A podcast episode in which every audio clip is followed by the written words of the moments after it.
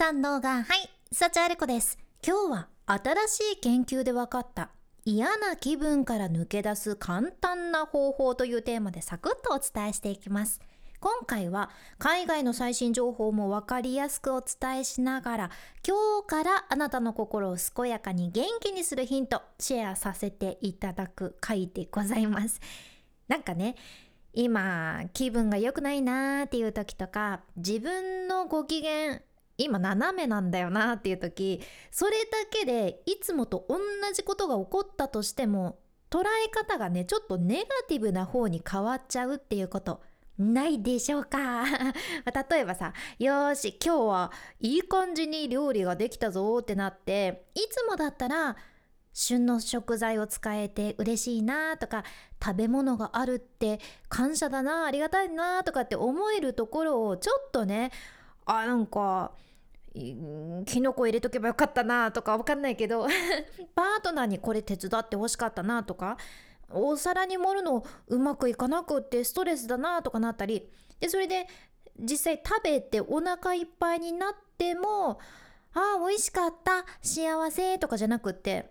あなんか食べたこれで太るかもしれないなとかね、うん、まあこれあくまで例えやけどさなんかよくわかんないけどネガティブにネガティブにネガティブに考えてしまうことってあるんですよ。こういうのって人間だから仕方ないんだそうです。あのねオランダのフローニンゲン大学っていうとこで行われた2023年最新の心理学の研究結果でねマインドワンダリングと気分には直接的な関係があるというのが出されてましてマインドワンダリングというのはいわゆる心の瞑想なんやけど私たち人間が何かしら過去の記憶を思い出したり未来を想像したりして今の状態とは違うことを考えてる状態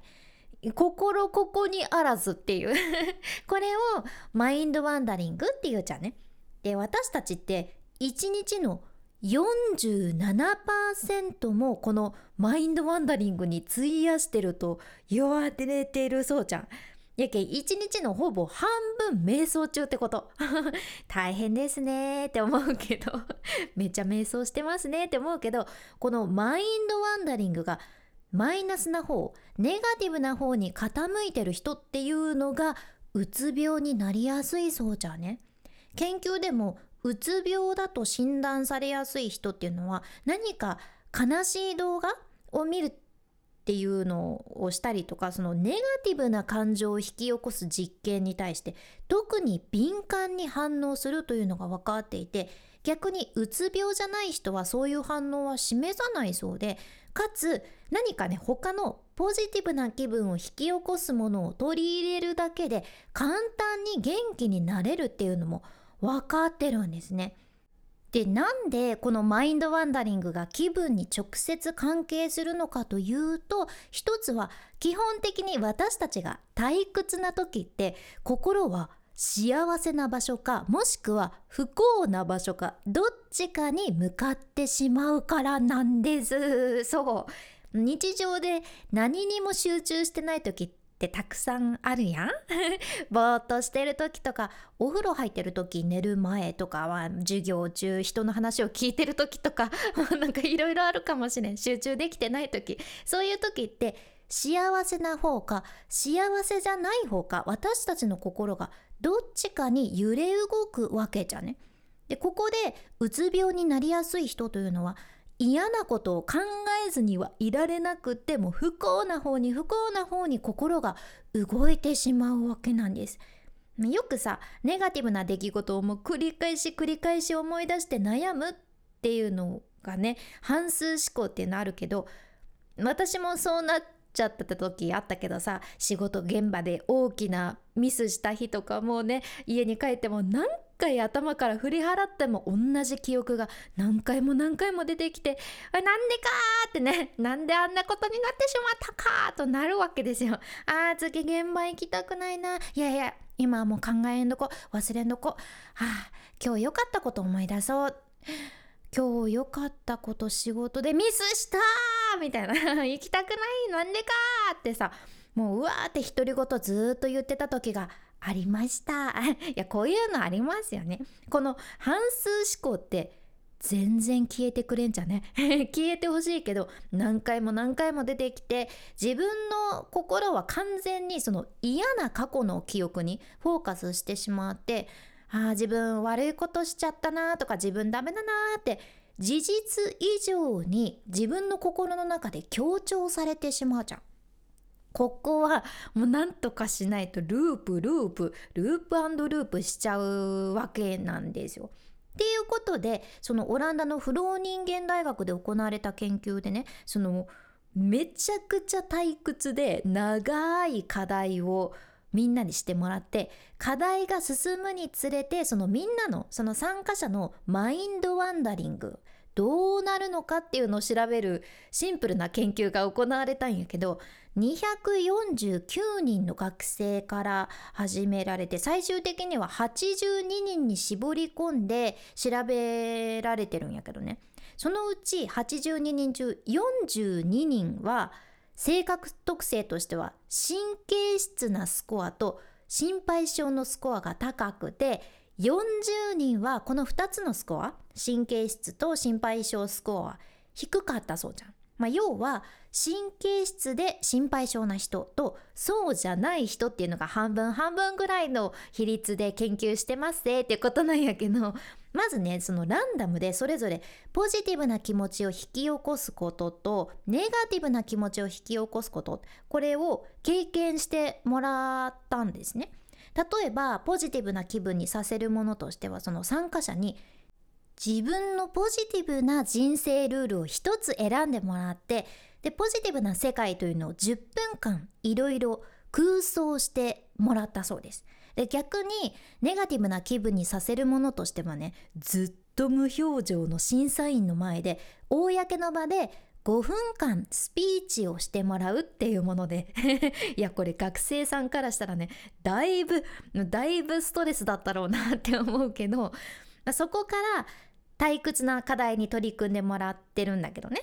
その退屈な課題って何なんだってことやけどこれは与えられた単語を見てもらってその単語が小文字の場合はボタンを押す。で大文字だったらボタンを押さないっていう単純な課題をしてもらったんですもうね明らかに学生さんたちはもうこの課題に退屈しちゃって 心ここにあらずで途中途中その心がその課題から離れて自分が考えたいことそれぞれ考えられてたみたいなんよね。まあ、私たちもさ何かやってる時別のこと考えちゃうってことあるじゃないですか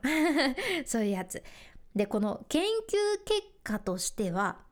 心配性の人っていうのはやっぱりそのストレス性のネガティブな気分に誘導された後は退屈な課題から気がぐーんとそれてより一層ネガティブな方に考えることになってったそうじゃん。逆にポジティブな気分に誘導された時そのポジティブな空想を促された時これに関してはね神経質な人でも心配性な人でもその課題から気がそれて何かを考えるっていうのは少なかったそうなんですよ。つまりここから今回研究者たちはうつ病の根底にあるネガティブ思考っていうのは空想することによって部分的に打ち消すことができる可能性あるっていうことを発見されたんですね。これね結構革新的な研究結果で普段ネガティブな人にもそのポジティブな人にも実用的なものになっとってさ今までに自分に起こったいいことその人生ルールっていうのを10分間空想するだけで自分自身とか自分の未来について明るい考えが浮かんでくるかもよっていうことじゃん。うーん。まあ、やけんもし今聞いてくださっているあなたもあれ？なんか自分今暗い方に暗い方に考えちゃってるかも？ループにはまってるかも？って気づいた時はちょっと一旦一息ついて今までのあなたの人生で物事がうまくいった時のことをぜひ思い出してみてください。でこれは別になんかねすんごい空想だから夢物語みたいなもうファンタジー系のものを思い浮かべるとかじゃなくて現実的なものでよくてこの大学の研究で使われたのもね自分の人生ルールでもその現実的なものを選んでそれを叶えるための現実的な方法を考えてもらうっていうのをやっとるけんなんか例えば自分が失敗したら周りの人たちが自分を低く評価するはずだっていうネガティブな考え方になってるところをちょっと待てよちょいちょい待てよって言って 今まで自分の欠点があってもそれを受け入れてもらえるっていう経験もあったよなっていうふうにそのポジティブな自分の人生ルールに売り 売り返しちゃダメ。裏返してみるんですよ。もし今の聞いててもいやいやいやいやそう思おうと思ってもどうやったらそう思えるのかわかんないんですよ。ネガティブな方に考えちゃいます。という方は自分がミスをした時にあなたの知ってる誰かがそれを気にしないイメージもしくはあなたのミスに誰も気づかないイメージの練習をしてみるのがいいっていうことやったじゃん。そう。これ最初はねなかなか難しいかもしれんけどイメージの練習をするっていうのは癖づけとして大事ですよね。なんかさ家を出るのが遅くなっていつもの電車に間に合わないかもしれん。仕事に遅れるかもしれん。どうしようっていう時私もね いつもどう思ってたのかというといや待てよ。いやそうは言っても今までたくさん間に合ってきたよなって。もう絶対絶命これはマジで間に合わないって思いながらもなんとかなってきたじゃないかと 思ってました。でなんだかんだなんとかなってきた経験ってありますよね。もうさ嫌な気分ってなかなかいやなかなかねスッとは切り替えにくいものではあるし一旦嫌な気分になったらそれに引っ張られてずっとそれが続いちゃうのもあるあるなんだけど良かった時のこと今までうまくいった時のことをわーって想像してそれを現実的にするためのその現実的な方法としてじゃあどうしたらいいかなって考えることで嫌な気分を断ち切れる？でしかもそれだけじゃなくってその嫌な気分っていうのはいろんな自分を大きく受け入れる力とその自分の幸せに変えることができるけこれだから画期的な方法なんです。よかったら嫌な気分になっちゃったかもループにはまったかもっていう時は今回の内容ちょっとでも思い出していただけたら嬉しいです。このポッドキャストではあなたの耳と心をゆっくりほぐして毎日ご機嫌に楽しく過ごせるヒントこれからもシェアしていくけもし今日の内容ちょっとでも役に立ったらあなたの大切な人たちにもシェアしていただけるととっても嬉しいです。今までうまくいったことあったんじゃない？って 言ってみてください。これからも最新のエピソード聞き逃さないようにフォローボタンまだ押してないというあなた、ぜひ今のうちにポチッと忘れずに押しておいてください。君に幸あれ。ではまた。博多弁の幸あれ子でした。